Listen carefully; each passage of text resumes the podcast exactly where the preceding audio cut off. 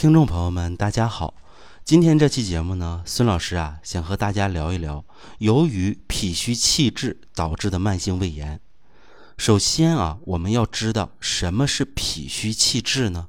顾名思义啊，就是啊，你的慢性胃炎其实啊源于脾虚。那在脾虚的基础上呢，又形成了气滞，两者叠加在一起呢，最终啊就形成了疾病。那么每次呢，我说一些理论性的知识啊，可能大家都觉得不是很好理解。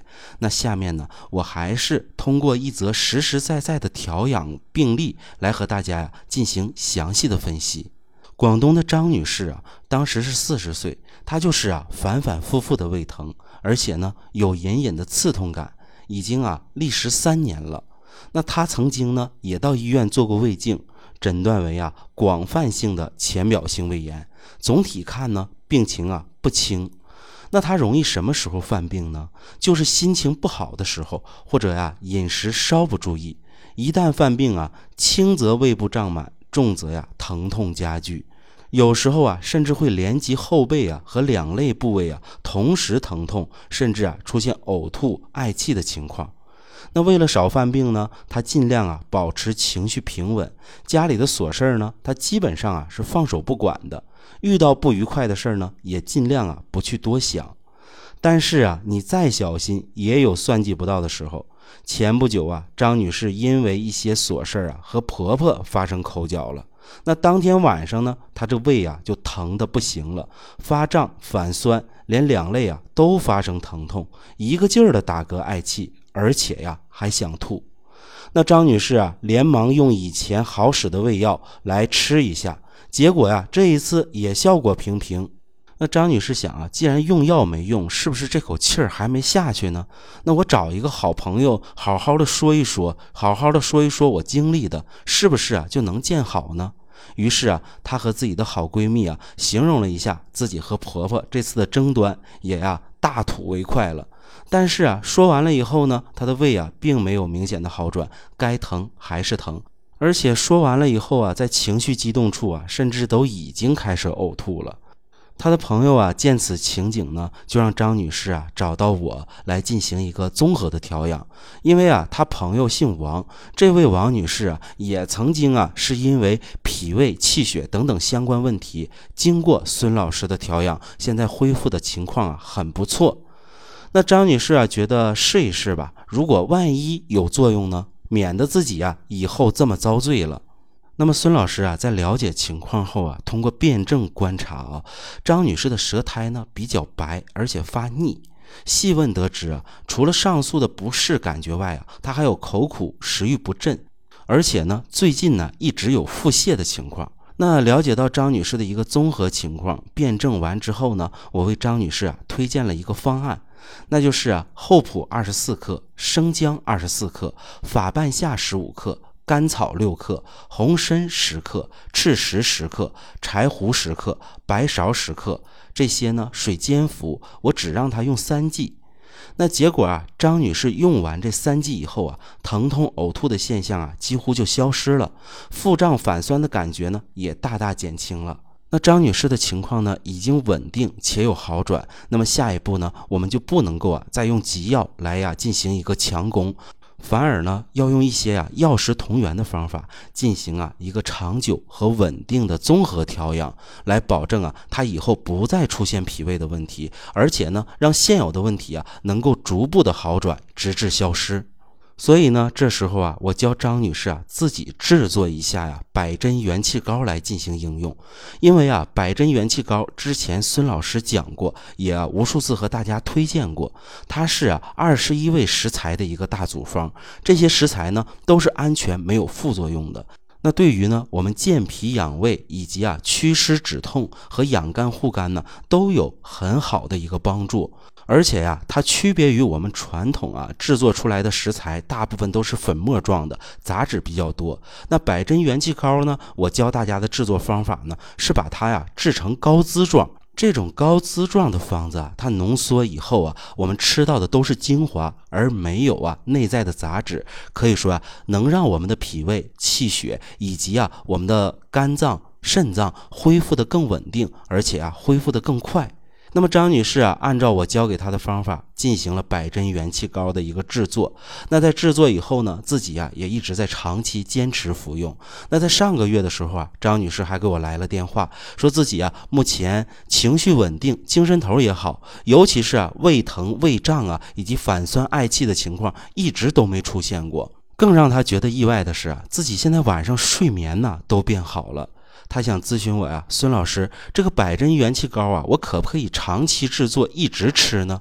我告诉他呀，是完全没有问题的。不光自己可以吃，家里的老人、小孩存在一定脾胃问题，都可以呀应用百针元气膏。因为你制作了，自己一个人吃也是吃，全家人一起吃也可以。它本身就是药食同源的一个食疗方法，安全，没有副作用，所以啊，没有任何禁忌，全家人一起用是最好的。那下面啊，我和大家一起分析一下张女士这个问题为什么呀一直反反复复的久治不愈，而呢通过孙老师啊一个简单的方子三天的应用，再配合上一个食疗方法，就能够让她收获最终一个稳定的效果呢？那么要想弄明白这件事儿啊，我们首先要明白张女士发病的一个根源。你看啊，张女士的主要问题呢就是胃疼、胃胀，一生气就犯病。那面对这个事儿呢，我们就得去找根源了。怎么找呢？我们要从舌象上找，因为呢，舌为心之苗，脾之外候。我们想要看脾胃的问题，那就离不开一个舌象。那我们在观察张女士的舌苔的时候，发现她的舌苔啊是非常白腻的，同时呢，她的症状啊还有腹泻，感觉啊食欲不振。那么好了，从这些信息里啊，你看到了什么呢？是不是她存在着脾虚呀？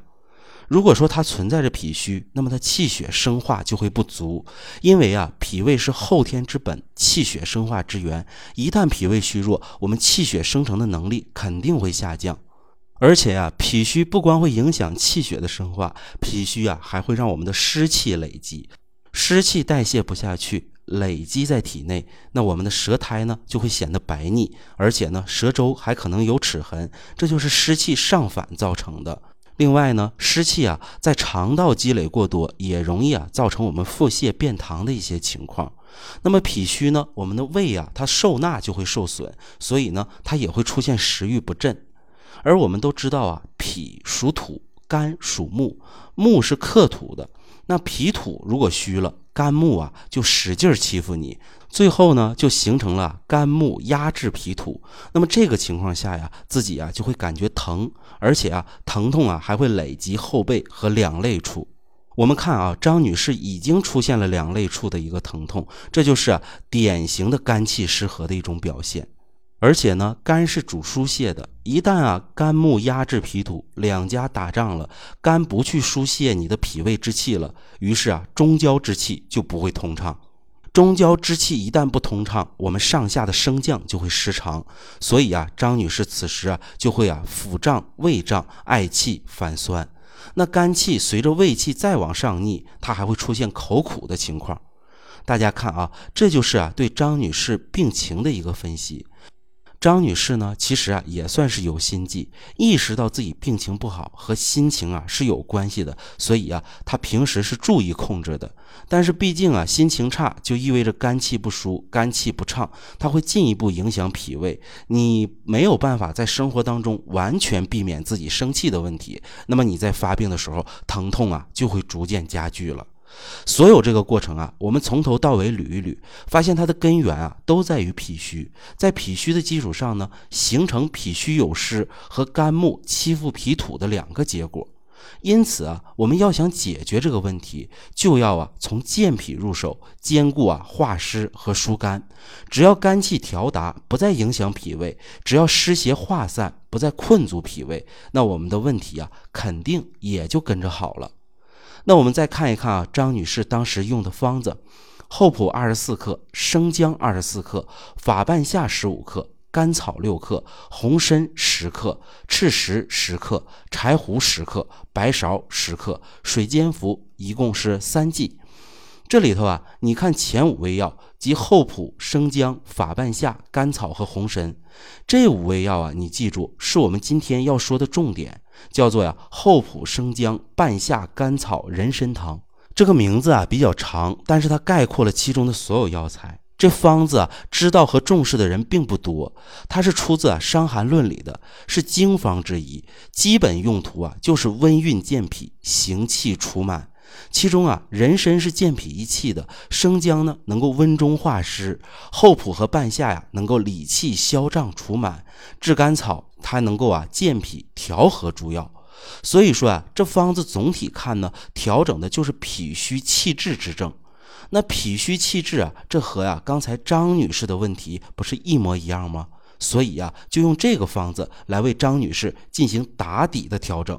当然啊，在这个基础上呢，还为张女士加了柴胡、赤石和白芍，这是四逆散，对吧？四逆散呢，孙老师之前讲过，它是干啥的呢？它就是调理肝脾的。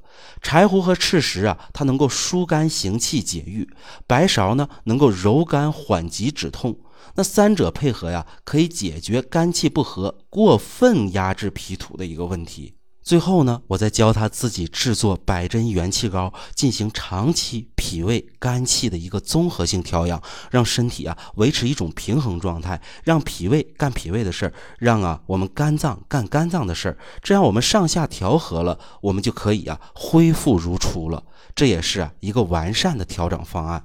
所以大家看啊，就是一个中药方子用三天，再加上一个食疗方法。就能够啊把沉积多年的问题啊来一点一点的解决，一点一点的剔除，而且呢剔除还不是目的，让我们以后啊不再反复，让我们的精力、体力以及脾胃功能，包括呀我们的状态都更好，这才是啊我们最终要实现的一个健康目标。所以啊，孙老师在每期节目当中啊，尽量用通俗的语言呢，给大家表达出来，就是希望呢，大家能够知道，在中医的方剂之林里啊，有这么一种方法，它对于脾虚气滞的慢性胃炎有很好的一个功效，这是前人的经验，我们呢。不能埋之任之，还让大家了解到，不一定是方子才能帮我们解决脾胃气血、肝气不舒等等的问题。药食同源的一些食疗方法更加安全，没有副作用。如果说呢，我们能用食疗解决的，我们连方子都不需要用。这就是为了让大家少走弯路，能够啊尽快的通过一条阳光大道，把自己身上的脾胃、气血、肝气，乃至呀我们存在的一些慢性问题，在不走弯路的情况下，直接在康庄大道上解决，这才是啊孙老师想要为大家实现的一个目的。最后啊，孙老师还是要说一点啊，对于我啊提到的一些方子啊，我们非专业的听众朋友啊，还是应该在中医师的辩证指导下来借鉴应用。那么，就像张女士这种情况啊，她的辩证要点呢，就是脾虚和气滞啊这四个字。那脾虚呢，则需要啊温运健脾；气滞呢，则需要啊行气除螨、疏肝解郁。那么，如果啊说是其他症型的一个胃炎啊，自然是不适合用此类方法的。所以呢，大家呀还是要在专业的人士指导下进行啊对自己体质的一个了解。如果你不了解自己的体质，你怎么才能对症的进行调整呢？大家说对不对？那么好的，今天的节目啊就为大家讲解到这里。孙老师啊，欢迎您的点赞、留言和收藏。下期节目我们再接着聊。